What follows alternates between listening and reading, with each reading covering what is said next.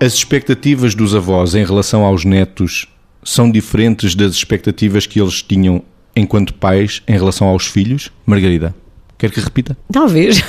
Talvez seja boa ideia. As expectativas dos avós em relação aos netos são diferentes das expectativas que eles tinham enquanto pais em relação aos filhos? Quase sempre se, se encontra isso, porque eu acho que os avós, uh, depende também das faixas etárias em que se encontram e do estilo de vida em que ainda estão, sobretudo profissionalmente.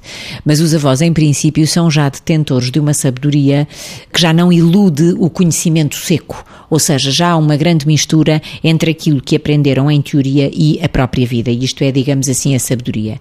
E, portanto, as expectativas em relação aos netos são mais realistas. Por outro lado, do que eram em relação aos filhos, que provavelmente eram mais exigentes, não é? Os pais realizam-se ou procuram realizar-se mais nos filhos do que propriamente nos netos. Os netos já são a parte, quase só a parte boa da vida, não é? E, portanto, as expectativas em relação aos netos quase sempre são mais livres, são mais direcionadas para a parte predominantemente afetiva, no sentido de que os netos sejam felizes, de que os netos brinquem, de que os netos tenham momentos de bem-estar. No fundo, eu costumo dizer que os avós, quando só são avós, ou seja, quando não são são substitutos de pais, têm um papel muito importante que é o de uh, deseducar uh, os netos para que os pais depois tenham que educar os filhos. Deseducar o quê? Fazer do tempo com os avós um tempo divertido, alegre, bem disposto, de ouvir histórias, de receber uh, experiências de vida de um tempo diferente e de ser mais livre do que quando se está com os pais. Porque em casa é mesmo para educar e é mesmo para pôr as regras e os limites. Em casa dos avós não é tanto para isto, é mesmo para perceber que se pode ir para além dos limites com conta, peso e medida. E, portanto, as expectativas eh, dos avós, eu diria que são mais livres, porque são quase só predominantemente afetivas, embora se centrem normalmente também, dependendo da idade dos netos, claro, mas numa idade mais precoce, num aspecto muito importante da pedagogia que é brincar e brincar com absoluta disponibilidade. Este é um grande papel dos avós.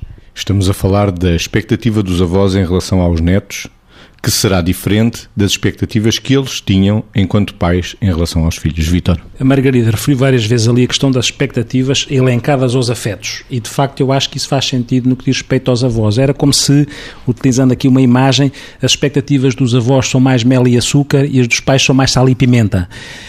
O que faz algum sentido. O problema é que neste jogo de condimentos é importante que os condimentos não se clivem. O que é que eu quero dizer com isto? Quer dizer que é no processo educacional, quando temos a sorte de ter pais e avós a fazer parte do processo, é muito importante que as crianças no a crescer sintam que ou os pais ou os avós não estão a clivar uns em relação aos outros, ou seja, não estão a dizer que isto é assim e o que os outros estão a fazer está mal. É como é que se complementa o sal e pimenta com o mel e açúcar. E esse é um grande desafio, porque tendencialmente, nesta questão das expectativas com afeto, os avós uh, estão mais centrados naquilo que é o processo e os pais às vezes mais no resultado.